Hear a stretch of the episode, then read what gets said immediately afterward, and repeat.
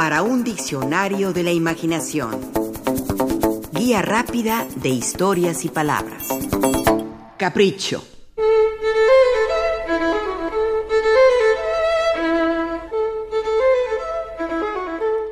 Decía Eusebio Rubalcaba que los 24 caprichos de Niccolo Paganini comprenden el llanto de un niño incorregible. También que quien escucha los caprichos de Paganini sufre estragos en su organismo. La piel se le pone chinita, los ojos se quieren escapar de sus órbitas, los oídos se conmocionan hasta pulverizar el cerumen. Reumas recorren la columna vertebral como un herpes. La lengua se traba por no dar con el adjetivo adecuado, ese adjetivo que se merecen los caprichos.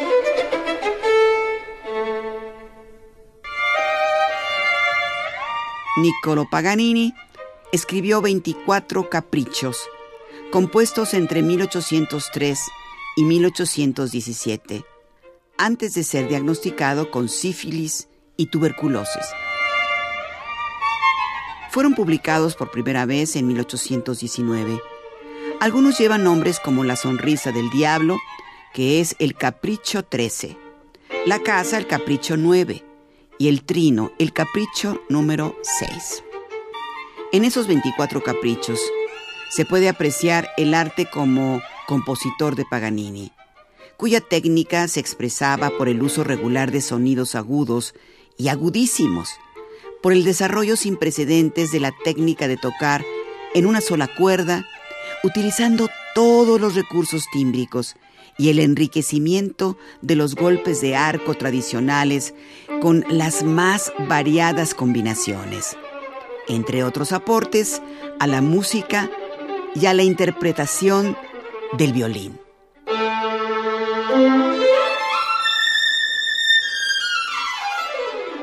Músico excelso, dotado de gran fuerza artística, Paganini fue un grande del violín, quizá el más grande llegó a poseer cinco violines, dos Stradivarius, dos Amati y un Warnerius, su violín favorito, llamado Il Canone. Su legado musical incluye esos 24 caprichos de los que dijo Eusebio Rubalcaba. Para tocar los caprichos se requiere rayar en la locura, tal como le aconteció al autor cuando los compuso. Nadie que se tome en serio podrá intentar tocarlos. Y se necesitó estar loco para componerlos. En su libro Al servicio de la música, Eusebio Rubalcaba nos sitúa en un momento en que Paganini compone otro más de sus caprichos, el número 25. Escribe.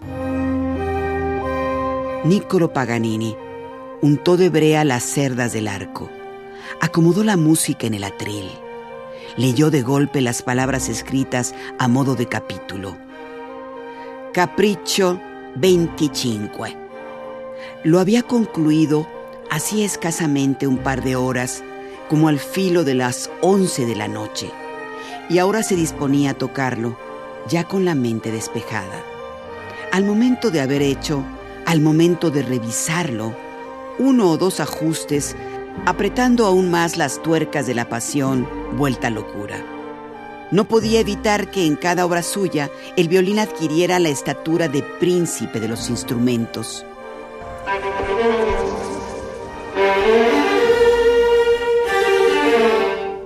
Agrega Rubalcaba. Era como si cada composición que brotara de su mano tuviera por destino no ser tocada más que por él mismo.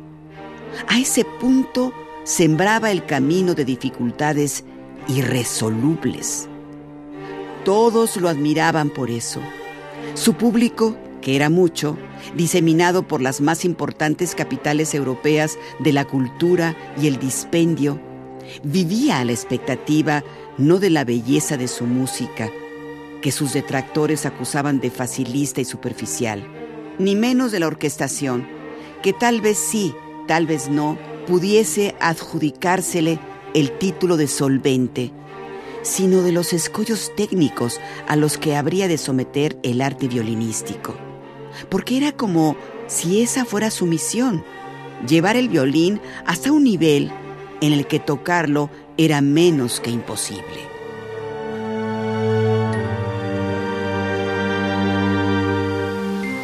Eusebio Rubalcaba afirma muy caballerosamente que hay caprichos que deberían adornar el pelo de una mujer, y de manera muy telúrica que cuando un capricho se toca a la luz del sol inclemente, se distingue a lo lejos un incendio que porfía por ver la luz.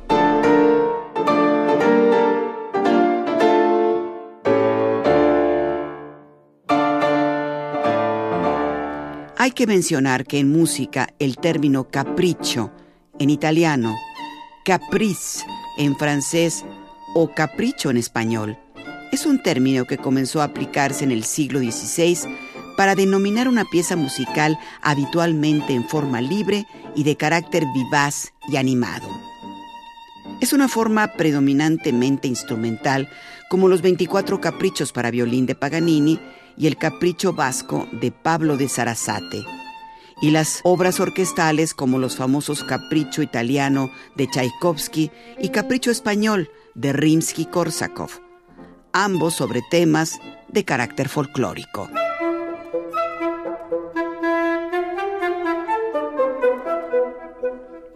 Agrega Eusebio Rubalcaba con su especial tendencia aforística, que un berrinche no es un capricho, pero el capricho tiene elementos del berrinche, sobre todo por el coraje, la bravura. Todo capricho es una muestra de poderío. Todo capricho es un alacrán. 24 caprichos escribió Paganini y acaba de componer el capricho número 25 cuando se dispone a tocarlo. Escribe Rubalcaba. Paganini tenía claro lo que esos trozos musicales, sus ya célebres capricci, significaban para la escuela del violín. Sabía que encerraban la estética más alta de su instrumento, el punto más alto en cuanto a técnica podía concebirse. Había compuesto 24, pero ese número 25 le parecía el más prodigioso. No solo había vertido en él todo su saber violinístico, sino había pretendido extraer muchas voces. Además de un extraño pasaje en que se escuchaba una mujer que era un clarísimo gemido amoroso y que lograría que esa mujer fuera por fin suya. Esa mujer era la marquesa de Boitel, que en los últimos tiempos le robaba el sueño. Haz que tu violín hable por mí y seré tuya. Lo había desafiado la marquesa.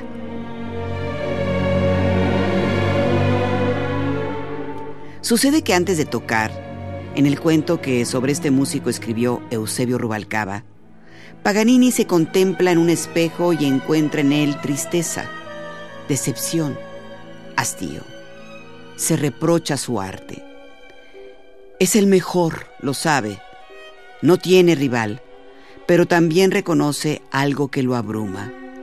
Había llevado el violinismo a tales extremos que lo había convertido en una suerte de número circense, o peor aún, de afrodisíaco, de talismán para lograr el amor femenino.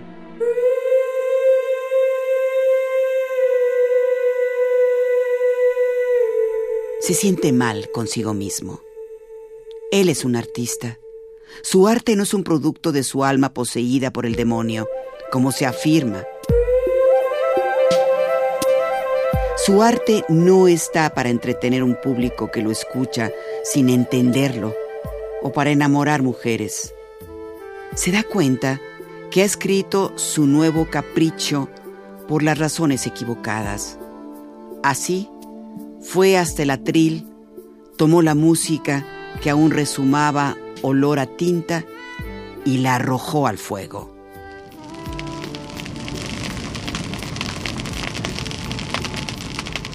El mundo nunca conocería ese capricho el número 25.